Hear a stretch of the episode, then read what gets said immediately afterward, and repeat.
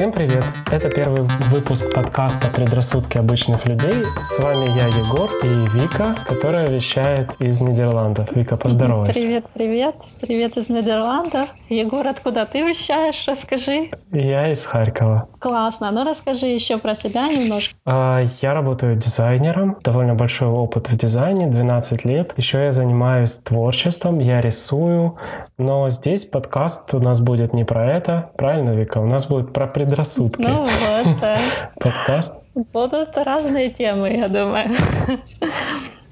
И мы решили обсудить для начала предрассудки наши. Да, но ты знаешь что? Ты еще не сказал, что ты играешь на акулеле. Это важно. Потому что я на ней уже не играю, Вика. Ну ты играл, у тебя был такой опыт.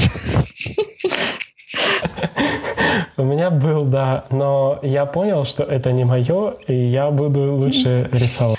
Ну давай я тоже немножко расскажу про себя, чтобы было понятно, кто на той стороне интернета. Давай. Эм, меня зовут Вика, я сейчас эм, вещаю из Нидерландов, как Егор уже сказал. Э, уже почти полтора года живу в Нидерландах.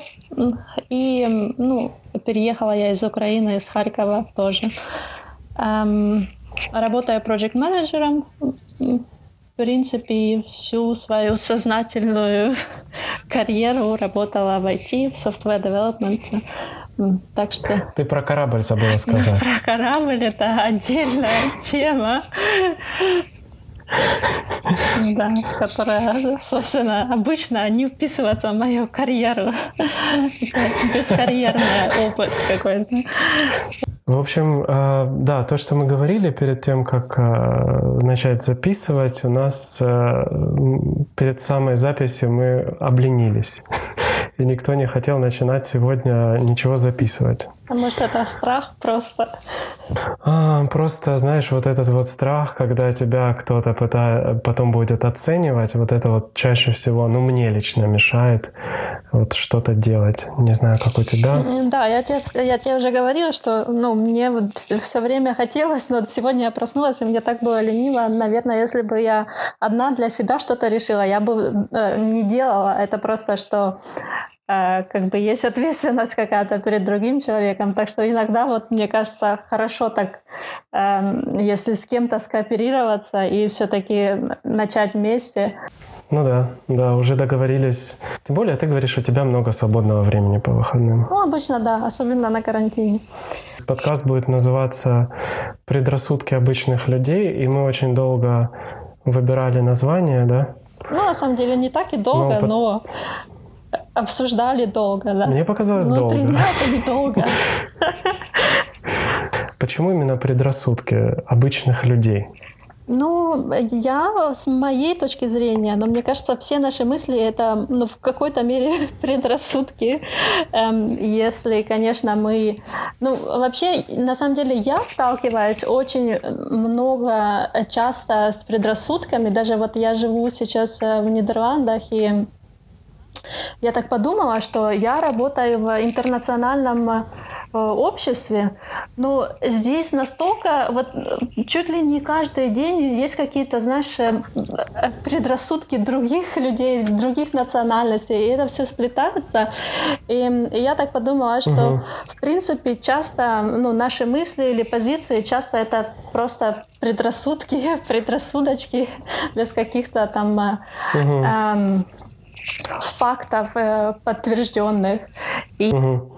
Ну, я на самом деле подошел так, э, знаешь, научно к этой теме. Я загуглил, что такое предрассудки. Википедия сказала, что это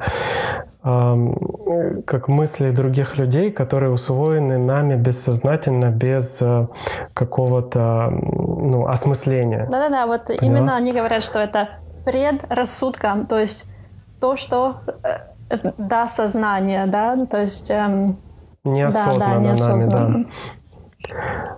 Ну и мы так с тобой обсуждали, ты предложила такую классную идею попробовать рассказать про какие-то наши предрассудки, да, ну, чтобы как-то начать, может быть, с примеров. И вот я бы хотел поделиться, ну, наверное, какими-то своими предрассудками. Вот а, мне кажется, то, что я недавно понял, вот могу тебе такое по секрету рассказать. Э, я понял, что я очень долго э, думал, что закрывать окна, когда Э, становится темно, и я включаю свет в комнате, закрывать я имею в виду шторы, это, ну, как бы правильно, и нужно так делать обязательно, вот. И в моей семье просто вот с детства я всегда жил там где-то с бабушкой да, в деревне, там всегда учили, закрывали... Да. Да, да, да. И вот я это никогда вообще этому не следую. И вот мои родители до сих пор закрывают окна, вот прямо вот только свет включили, сразу папа это делает. Причем, казалось бы, я думаю, ну, у папы не было такого бэкграунда, как у моей мамы, но моего, моя мама как бы настаивает на том, чтобы он это делал, и чтобы я это делал. Я принципиально этого не делаю. Вот, потому что понимаю, что моя ситуация в корне отличается от ситуации, в которой там росла моя мама, в Голландии все как раз наоборот. И я хотела, как бы, я хотела э, привести пример, но я забыла э, из-за чего. Я знаю, что у них ты вот идешь вечером по улице, и все э, есть большие окна или прям большая стеклянная стена, которая выходит на улицу, и э, они не закрываются, не жалюзи. Ну, ты вот можешь э, реально видеть, как люди сидят в комнате и смотрят телевизор. И это у них тоже Интересно. идет э, откуда-то так исторически сложилось, что в какой-то момент был такой закон, что милиция, кажется, ходила. Я вот не помню, чтобы не соврать, но я помню, что э, ну, кто-то ходил по улице и проверял, все ли дома или что-то такое. Вот, и поэтому был такой закон или именно такой порядок, чтобы окна были открыты и э, видно было снаружи, кто дома. Поэтому тут все... Ну, я хотела привести пример, что наоборот, но я не знаю деталей, по какой причине, может, загуглим. Угу. Слушай, я об этом не знал вообще, я, я не думал об этом. Я думал, что это просто они открыты сами по себе, оказывается, что в этом какой-то есть бэкграунд. Нет, там какая-то есть историческая причина, но вот э, что мне помнится, я просто не, не готова была к тому, что ты именно это упомянешь. Ну, да, ну прости, я... Я на самом деле могу тебе сказать, почему я закрывал эти окна, ну, у бабушки. То есть всегда, ну, я думаю, ты тоже знаешь эти истории, что кто-то может бросить камень в окно, если увидит, что оно горит, и там, не знаю, тебя там как-то а, зашибить, да, или вот какие-то такие вот были причины, что э, там кто-то может напасть и я не знаю почему, но вот мне кажется, люди, которые живут там на высотных домах, уже ну, вряд ли имеет смысл из этой причины там закрывать окна. Но вот некоторые это делают. Ну, в общем. Ну, так, ну а, ну а что, есть еще ну, какие-то предрассудки по, поинтимней? Ну, Поинтимнее? Ну, слушай, ну я вот, например... Нет, но у меня есть еще примеры, которые я думал, я расскажу. Это, например, Э, боятся газа. Вот у моей бабушки тоже, у меня все предрассудки от бабушки пошли, что вот, например, у нее был такой огромный газовый котел, который все время, ну, которому там очень много внимания все уделяли, и там не, и всегда должен под ним гореть огонь, потому что если там труба открыта газовая, а огонь не горит, то это утечка газа и взрыв. И вот я себя долго очень как-то пытался приучить не переживать по поводу своей газовой колонки, которой, которой пользуюсь, хотя на самом деле там ну, время идет, и технологии меняются, и я понимаю, что это, ну, это вот типичный, знаешь, вот предрассудок, на который можно уже не обращать внимания, потому что современные газовые колонки, они имеют степени защиты, и моя, например, она отключалась, когда, ну, когда перестала гореть там фитиль, или когда, ну, там вообще электронный поджиг был, там не было даже фитиля, то есть, ну, вот представляешь? Вот такой вот. Еще да, вспомнил. засела. Что у меня... Ты знаешь, я думала перед, э, перед записью, я думала, что бы такое рассказать, и вот у меня самый большой такой предрассудок. И мне даже вспомнилось, если ты смотрела э, Дудя, Колыма, он там начинает э, с угу. того, что говорит, э, что родители ему говорили с детства, там, не высовывайся, будь потише, будь поскромнее. Вот это чисто, знаешь, мне прям срезонировало это. И вот это моя история тоже. Э, не выскакивай, вот э, мы скромные люди, мы, нам ни до кого интереса нет, э, никому до нас интереса нет. Вот это чисто, мне кажется, мой такой предрассудок, который я от родителей подобрала проецировала свои вот эти правила, угу. идеологию, что и, угу. ну, и точно так же они вот воспитывали нас. Если там что-то случилось, э, там э, не будь выскочкой, да, вот мама часто говорила, не будь выскочкой, будь как все. Эм, особенно... Угу. Ты знаешь, а у меня наоборот, у меня получается двое родителей, и они разные. Вот мне кажется, может быть, это все-таки зависело от воспитания в семье, ну вот советской, да, uh потому что у меня, например, мама, она наоборот э, любит, э, ну, она мне всегда говорила, высовывайся, uh а папа всегда говорил, не высовывайся. То есть у меня абсолютно разные родители в этом в этой точке. Они не встречались вообще никогда. И видишь, у тебя просто родители, может быть, совпали, оба говорили тебе одинаково, и у тебя не получилось вот этого противоречия, да. которое есть во мне.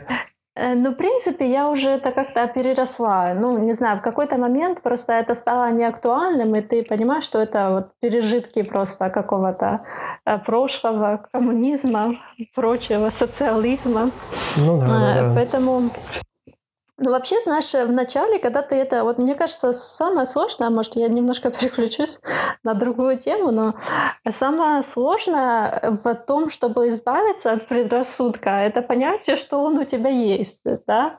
А, ты знаешь, э, вот э, как я просто вспоминала, а как же, как же это все, в какой момент я перестала так думать. Я э, вспомнила, что вот э, мы тогда, я тогда встречалась э, с парнем, и у него как раз позиция была наоборот. Он, он такой был, э, он был уверен, что все его любят, все ждут, все, он может сам себя пригласить в гости, э, он там может выступать. Ну, как бы, вот у него совершенно другая позиция была. И поначалу тебе как-то это дико, да, вот ты со своей, ты со своей колокольни, да, смотришь на это так, что-то не сходится, а потом в какой-то момент ты понимаешь, что, ага, и так тоже может быть, и эм, вот начинается немножко так, э, как бы сглаживание углов, что ли. Это, знаешь, это как Стрелецкая говорила, что когда вы э, партнера ищете себе, ну, Стрелецкая — это видеоблогер, ну, просто мы, мы смотрим часто ее видео, я слушаю ее до сих пор, не знаю, как ты ее слушаешь или нет, но у нее было видео про того, как выбирать себе партнера, и как раз там она обсуждала то, что твой партнер идеальный. Это тот человек, который тебя, у которого прокачаны те черты, которые тебе нравятся, которые ты хочешь в себе прокачать. А, ну, и, и наоборот, да, и как бы вот это взаимодополнение, оно постепенно помогает у нас тоже, в нас э, воспитывать те черты, которые нам так необходимы и нравятся у нашего партнера. Да, я согласна, что в близких отношениях быстрее всего вот, вот меняется мышление. Может, особенно когда там, ну, когда тебе показывают личный пример, и когда, ну, мне кажется, легче всего, да, ты твой мозг просто какой-то момент переключается, такой, ага, и так можно, и ну, быстрее всего, да, быстрее да. всего в личных отношениях, конечно, эм, понять, осознать, эм, и еще и столкнуться с этими предрассудками, мне кажется, быстрее всего. Что ты-то такого воспитала? Вот, вот э, сейчас ты уехала далеко от дома, и как бы что ты такого последнего воспитала в себе? Может быть, у тебя есть какой-то такой вот... Да, я думала, знаешь, что еще? Вот мама у меня постоянно, и она до сих пор мне намекает, что велосипед это для бедных. Здесь все ездят на велосипеде. Ничего себе. Здесь все ездят на работу на велосипеде. Для моей мамы это просто унижение. Круто. Эм, ну, знаешь, когда эм, это пошло еще с тех времен, когда у нас там не было машины, мы не могли себе позволить какой-то какого-то там транспорта более продвинутого. И моя мама ездила в деревню на велосипеде, и ей это как бы было и сложно, и тяжело, и ну, в общем, э, ей это было неприятно в любом случае. И я сюда приехала тоже с вот этой какой-то мыслью, что велосипед это стыдно, это для бедных, это, ну, в общем, вот такое что-то у меня было. Я думаю, а что мне так поначалу не нравится? Вот. я как бы еду на работу и думаю, а что мне так не, не, не нравится? Потом я эм, там с мамой поговорила по телефону пару раз, я понимаю, что мама немножко мне проецирует вот это. Так а что, на велосипеде? И она как бы не говорит, что конкретно, что так, давай есть на автобусе или на чем-то другом. Но она постоянно так сочувствует мне, когда я еду на велосипеде. И я как бы поняла, откуда ноги растут. Ну и в какой-то момент, э, да, мне просто стало, да, хочу ехать на велосипеде, еду на велосипеде. Но здесь нет, нет такой Класс. позиции в любом случае. Класс. Здесь это все, ну, не прям все, но даже богатые люди ездят на велосипеде. Так что еще я слышал, что вот про машины там не такое отношение, как у нас, да, что машина это имиджевая составляющая у нас. Считается, что если ты, ну, по цене машины человек может жить, знаешь, в какой-то не очень красивой квартире. Это сейчас мой предрассудок, я сейчас рассказываю, что человек может жить в не очень красивой квартире, но ездить на очень дорогом автомобиле, потому что статус имеет большее значение. Вот то, как ты демонстрируешь себя окружающих. Я так понимаю, что в Европе, наверное, тоже по-другому немножко. По-разному. Я просто в таком окружении, где э, машина это тоже показатель статуса. Но, mm. но обычно я слышу от других ребят, что может и CEO приехать на велосипеде и э, как бы, или может вообще приехать на какой-то старенькой машине. Давай я уточню, какой марки велосипед? BMW? Нет, я не, не знаю. BMW я никогда не видела э, велосипед. Но даже, ну, чтобы ты понимал, обычный, самый простой велосипед э, в магазине стоит где-то 400 евро. То есть... Ну, это, подожди, обычный. Ну, у нас просто вот я, ты знаешь, я недавно купил себе велосипед, ты сказала, что я купил себе дорогой велосипед. А сколько это стоит? Что а, ох, 15 тысяч гривен он мне обошелся. Ну, ну окей, ну твой велосипед, скорее всего, какой-нибудь там горный, с шинами, с какими-нибудь, то да, есть, да? Да, да. Эм, ну, вот здесь я тебе говорю про обычный городской велосипед, и, может быть, это даже будет без переключателя скоростей 400 евро, то есть самый простой, обычный. Ух ты, ничего эм, себе. Интересно, почему Канандейл туда не завозят свои велосипеды по дешевой вот цене или как вообще? Да, вот э, я не знаю, просто потому что, наверное, всем здесь нужен велосипед, а да здесь вообще цены на порядок дороже. Слушай, мне интересно стало, когда Apple, э, вот Apple продает свою технику в Европе, и она же продает ее за евро, и меня всегда очень удивляло, как в Америке тот же iPhone стоит тысячу долларов, и в Европе тысячу евро, но евро же дороже, чем доллары. То есть, по сути, европейцы платят больше да. за тот же iPhone, чем американцы. Ну, я не знаю, это, наверное, связано с какими-то налогами, которые Apple платит для того, чтобы выйти на европейский рынок, и я не уверена про подробности, но вообще я знаю, что э, часто для этих, э, ну, для э, цен используют, э, как называется, MAC индекс, типа того, что Эм, ну, если бургер в Макдональдсе стоит в Америке, там, я не знаю, один доллар, то он тоже будет стоить 1, 1 евро в Европе, например, и в Украине он будет стоить немножко дешевле, потому что эм, как бы достаток в Украине ниже, чем достаток в Европе и эм, Штатах. Угу. То есть э, есть такой коэффициент, который более-менее сравнивает э, достаток страны и э, цену продукта. Э, то есть, по идее, ну, по MAC индексу iPhone бы должен бы стоить тоже так же, такую же примерно цену, только в евро. Но видишь, он почему-то дороже. Угу. Ты знаешь, я еще просто вот сейчас же у нас вышли новые айфоны, угу. и вот э, новый iPhone в Украине стоит, ну там от я не знаю, полторы тысячи долларов, при том, что в Штатах он стоит, э, ну, тысячу долларов, то есть наценки там в 500 долларов и даже в тысячу. Самый дорогой iPhone, который я видел, там максимальная какой-то комплектация, это две с половиной тысячи долларов. Представляешь? И я вот думаю, ну, Украина же бедная страна, почему у нас так дорого, да? Ну, все равно кто-то же покупает. Ну, в общем, ты знаешь, я думаю, что э, ну, я не планирую покупать себе новый 12 iPhone, Слава потому Богу. что у нас очень дорого. Вот. И с новыми макбуками та же та же ерунда, потому что к нам им завезли. Может, это с коронавирусом связано, не знаю. Может быть, было бы дешевле там в, в любую другую эпидемиологическую ситуацию. Вот. вот. Ну да, к нам, к нам как-то не, до, не доходят. Окей. Ты знаешь, вот у меня родители тоже... Слушай, этот подкаст превратится просто в обсуждение родителей. Uh, у меня родители тоже всегда говорили, что все хотят кого-то, ну, обмануть, знаешь, да. как это, кинуть, да. кинуть, обмануть. Вот это вот недоверие людям. Uh-huh оно как-то у них на генном уровне. И отсюда же, да, очень часто родители верят во всякие теории заговоров. Правды нет. Вот это mm. любимая фраза, знаешь.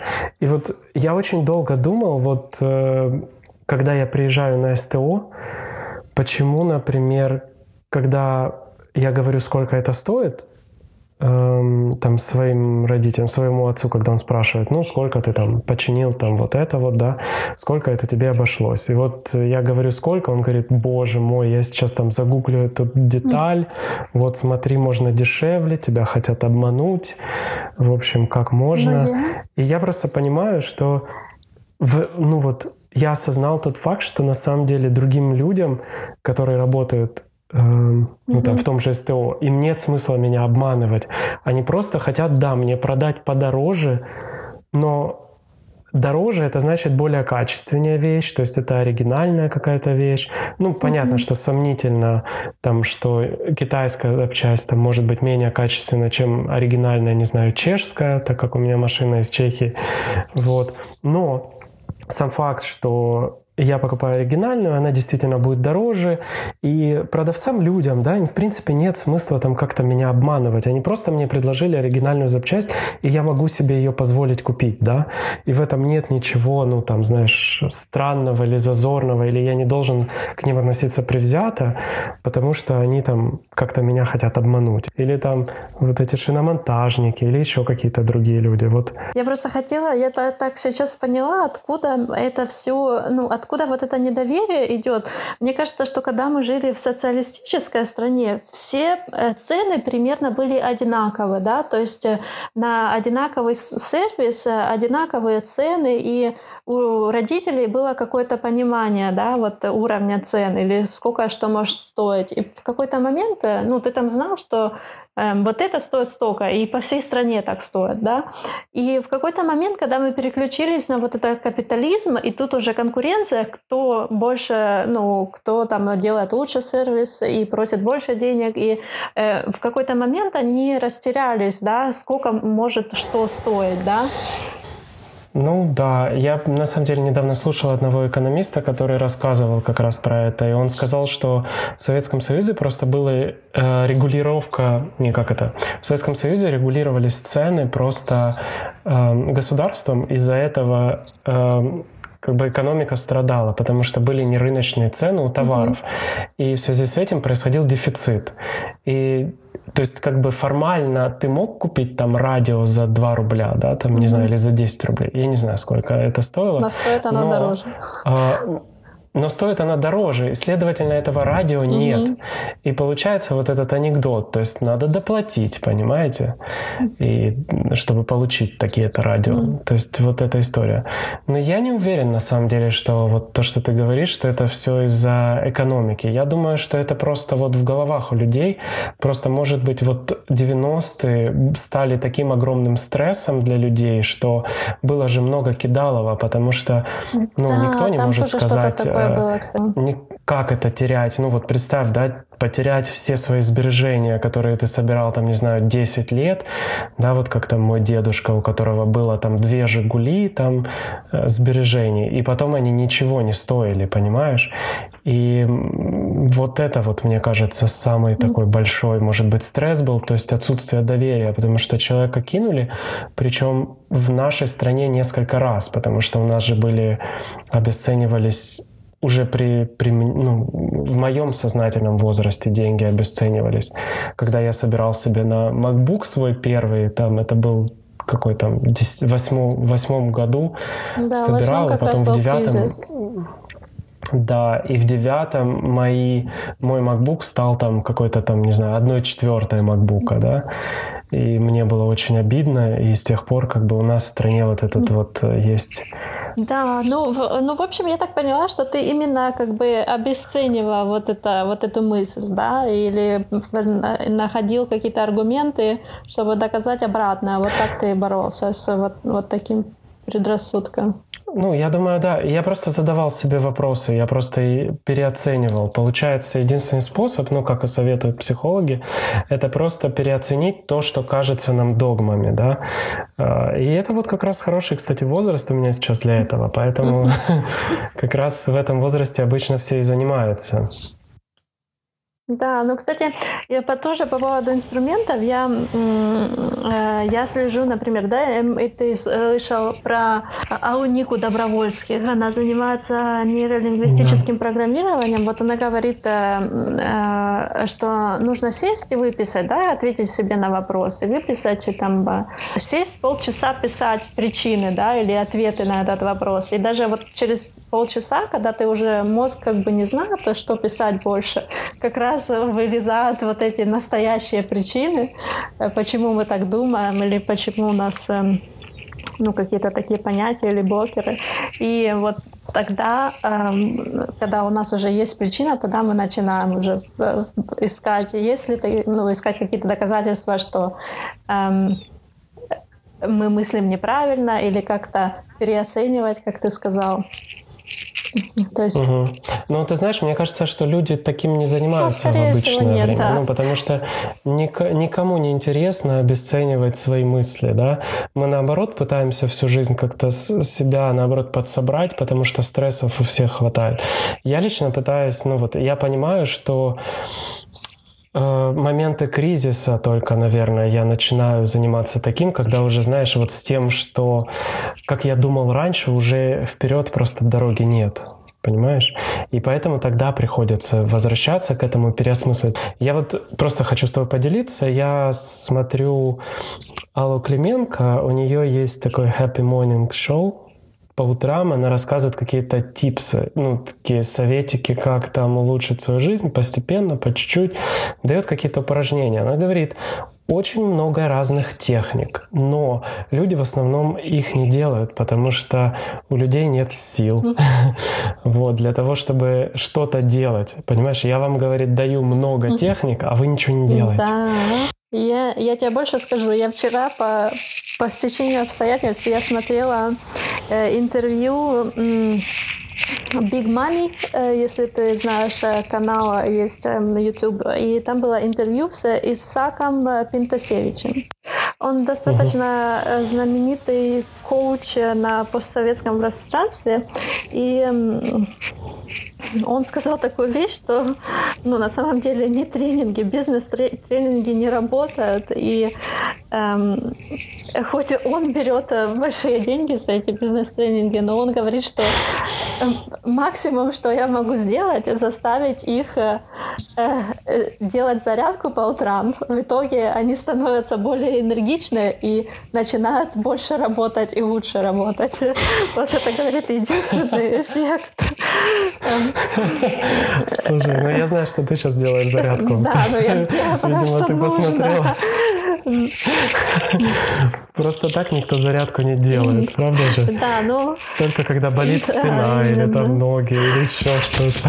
Да, да, да. Но он именно так сказал, что когда вливаешь большое количество информации, то ну, мозг рассредотачивается, и эм, нужно что-то, а, один навык за другим эм, э, развивать. И эм, как бы он сказал, что э, на тренингах за один день, неважно сколько информации я волью, это как полное ведро с водой, вода просто выливается через кран. Да, да, так да. Что... Слушай, хорошая метафора. Да, так что, походу, действительно, тренинги не работают. Не работает. Я, кстати, вот тоже хотел тебе про свой опыт тоже рассказать. Каждый день записывать, как прошел мой день, почему он так прошел и что можно сделать завтра, чтобы сделать день лучше. И вот меня хватило примерно на неделю, потом я просто начал депрессировать. Меня просто грусть, тоска, ну, как бы, знаешь, захватила из-за того, что я просто не знал, как это поменять. Вот, ты понимаешь, я пишу, что мне сделать завтра, чтобы мой день был лучше, и я понимаю, что я не могу это сделать. И вот я просто был в тупике. И в какой-то момент я понял, что это, эта практика меня только удручает, и я просто перестал ее делать. Вот, поэтому, я... может, я ее делал неправильно, я не знаю. Я бы тебя но... даже не заставила. Хотя, ты знаешь, вот я сейчас все это сказал, сказал, ну нет же, подожди, моя же жизнь изменилась. Но она изменилась после того, как я начал писать благодарности. Мне кажется, что вот я пишу до сих пор благодарности. Это реально практика, которая меня поднимает настроение, которая мне вот каждый вечер какой-то даже знаешь, вот прям какой-то эндорфинов э, в кровь вливают. Ну, в общем, как-то мне хорошо становится после этой практики. И вот она действительно изменила мою жизнь. Я сейчас должен сказать, что я на удивление чувствую себя лучше, чем до нее. Нет, это помогает, помогает. Я тоже пробовала, помогает. Единственное, что да, нужно себя, нужно себя дисциплинировать, чтобы писать ее постоянно. Но даже если там рандомно написать э, раз в неделю или месяц, то тоже помогает. Просто в, угу. мы в своем ежедневном мире. И, и часто, мне кажется, все-таки, не знаю, может, есть люди такие позитивные, но все равно люди э, э, скатываются как бы в негатив часто. Э, есть такой предрассудок, э, что мужчина должен обеспечивать семью. Хочешь поговорить угу. по эту тему? Ты как раз мужчина, а я женщина. Ну, давай, ну, наверное, тебе есть что сказать. Мне эта тема вообще не откликается. Не откликается? Я, я просто, мне она даже как-то не очень понятна. Нет, я хотела сказать, что в принципе, ну, помимо наших предрассудков, есть еще э, много других каких-то предрассудков, которые, ну, в какой-то момент э, навязываются людям, и, или мы подбираем. Ну, подожди, это что же наши предрассудки? Ну, я не знаю, это твой предрассудок. Ты считаешь, что мужчина должен обеспечивать семью? Какой-то, в какой-то момент, в какой да. Момент. Например, когда женщина беременна. Ага. Окей, да, хорошо. Но просто э, я, я думаю, что часто думаю, что, в принципе, мужчина такой, как э, обеспечитель или, как сказать, добытчик, да, часто позиционируется. То есть угу. обычно говорят, там, вот мужчина должен обеспечивать семью, это как вот типа женщина угу. не должна даже работать, да, или как-то там зарабатывать. Эм, Просто, ну, по сравнению, например, с Украиной и в Нидерландами, да, здесь другая позиция, да, тут нету такого какого-то э, сильного разделения или сильного ожидания, сильных ожиданий от того, что мужчина будет э, обеспечивать семью, да, то есть если э, женщина с ребенком не может работать, то, естественно, это мужчина, но э, мне кажется, что нету прям каких-то таких ожиданий от мужчины, как у нас, да, там за, за все заплати, заплати за ужин. Даже часто я знаю, что э, за счет, даже вот если там на свидании, то платят раздельно, да. То есть это не обсуждается, то есть нет даже такого, знаешь, что девушка говорит, э, предлагает, давай я заплачу тоже, или У это меня просто... не было такого опыта, я не знаю как, но я знаю, что, ну вот, э, ну просто иногда, может, э, еще как-то на, это наиграно, но говорят, что там же девушки э, обижаются, или, ну как бы, когда о них предлагают заплатить. Но я не знаю, как это происходит на самом деле. Эм, но в основном, потому что мой, мой, мое окружение еще не всегда э, голландское. Вот я знаю, что э, ну, у меня румынская подруга, она говорит, что для нее это нормально, если мужчина платит, да, то есть у нее такой подход. А моя э, голландская коллега, у нее нету такого понимания, она там, э, для нее нормально, если мы разделяем счет, вот, вот так, то есть и я помню, что мы с тобой обсуждали, и я еще год назад думал совершенно по-другому. Да, то есть год назад от, я говорил, отстала. что да, мы с тобой спорили, мы с тобой спорили, и я еще год назад говорил, что я не хочу платить за девушку, да. И ну, если у нас с ней, например, свидание, да, но это первое свидание, и я не знаю, буду mm-hmm. ли я с ней вообще встречаться, и это там какой-нибудь тиндер свидание, то как бы почему я должен там платить mm-hmm. за девушку, если это просто, э, ну как, мы не два незнакомых человека встречаются. Но я знаю, что у нас в культуре, может быть, я просто прогнулся под нашу культуру, я понимаю, что, ну, во-первых, мне не тяжело заплатить, я сделал вывод, мне будет сложнее объяснять девушке свою позицию, чем проще заплатить, знаешь. Вот почему-то так, э, ну вот те девушки, с которыми я встречался, в моей голове мне казались теми, которые осудят меня. То есть, может быть, это, конечно, и мой предрассудок, другой бы на моем месте, может быть, просто не заплатил бы и, и знаешь, там и его бы ничего даже нигде не ёкнуло у него. Но я так для себя решил, что мне, с одной стороны, даже приятно заплатить за девушку, если девушка мне нравится. Если девушка противная, конечно, я не буду не платить. Ну, мою позицию ты знаешь. Я всегда предлагаю, но мне, конечно, нравится, когда не соглашаться брать мои деньги. Но я всегда предлагаю эти деньги. Мне кажется, что... Ну, а по поводу темы про э, муж, мужей и жен, да, насколько я знаю, в Нидерландах вообще там никто особо не женится, правда же? Эм, но дело в том, что гражданский брак, это считаю, здесь приравнивается официальному браку. Нету особой, да, нет особой причины, чтобы там э, э, расписываться, да, то есть э, Угу. Ну, то есть два человека просто, которые живут вместе, они фактически, несмотря на то, да, что да, они да, не, не расписаны, они официальные, да? Да, здесь есть э, как бы э, три вида брака. Вот unmarried, э, как-то так называется, unmarried, потом registered, registered partnership, это что-то между официальным браком и, и гражданским браком. То есть вы как бы зарегистрированы, но вы еще не муж и жена. Не знаю, имеет ли это для тебя смысл. И официальный брак. То есть есть три вида брака здесь. То есть гражданский брак это тоже считается браком. Поэтому, я думаю, из-за этого так и не спешат э, здесь э, ну, как-то официально расписываться, потому что, по сути, гражданский брак такую же юридическую силу, ну, там только как, какие-то мелочи, в принципе, такая же юридическая сила, как и брака. Знаешь, есть такой вот миф, это миф, наверное, не предрассудок, что в Европе очень круто работать, что там есть work-life balance, что мы, ну, просто приезжаешь в Европу и все, и ты именно отдыхаешь на работе, и ты полностью обеспечен всем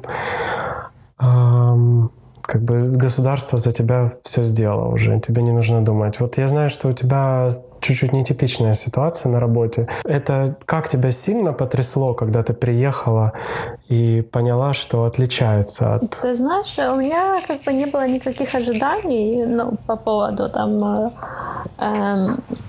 того, что я буду плевать в потолок на работе или что-то такое. Э, вообще э, есть, э, эм, ну, я сужу по, по своему опыту и по опыту какому-то, ну, например, моих знакомых. Эм, вот ты знаешь, я работаю много, да, например, и э, ну, это связано с спецификой моей компании. И я вот знаю тоже парня, он э, он работает бизнес-девелопмент менеджером в э, компании, которая занимается каким-то химическим производством. И он тоже работает очень много, да, то есть он именно и на выходных работает, и, э, ну, несмотря на то, что он здесь в Нидерландах, да, то есть мне кажется, что все-таки как попадешь, и, ну, я смотрю там все-таки ребята, там, которые хотят э, что-то там достигнуть, какой-то получить промоушен, они где-то в какой-то момент поднапрягаются, да, работают чуть больше, может быть. В какой-то момент они там э, расслабляются, работают, может, чуть меньше. Но, в принципе, в больших компаниях, в корпорациях, мне кажется, не так. Э, вот work-life balance, он больше э, заметен. В маленьких компаниях всегда, ну, есть такое немножко несоответствие, может быть, но, в принципе, для меня это не было каким-то там громом среди ясного неба, так как не было ожиданий. Но что я тебе хочу сказать по поводу там работы, вот э, касательно работы и предрассудков, у меня на самом деле много расовых на работе, вот много расовых предрассудков, потому что коллектив интернациональный, и вот, ну, я слышу там такое, что румынцы грязные или украинцы капризные. Вот, знаешь, вот, вот такое у меня часто пролетает. Там кто еще? Бразильцы ленивые.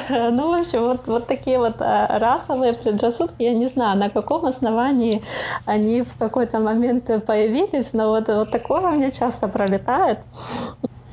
Слушай, говорят еще, что у нас расизма больше, чем у вас. Но здесь, э, ну, а здесь на государственном уровне э, он пресекается, но вот у каждого, знаешь, есть какое-то свое понимание про национальности, поэтому не знаю, но вот я с таким сталкивалась, да, ну у нас тоже есть какие-то понятия про индусов, например, да, у нас есть какие-то нет, э, в Украине очень много расизма, это правда, но я думал, просто Европа более толерантная в этом плане. Ну да, здесь я, я, я говорю, что ну, на государственном уровне это пресекается, и в принципе пытаются, они пытаются всех интегрировать в э, голландское общество, да, то есть э, эм, да, все равны, любые национальности хороши, типа мы тут прививаем вам голландскую культуру, но все равно, когда ты начинаешь работать, то вот проскакивает такое на, на чисто на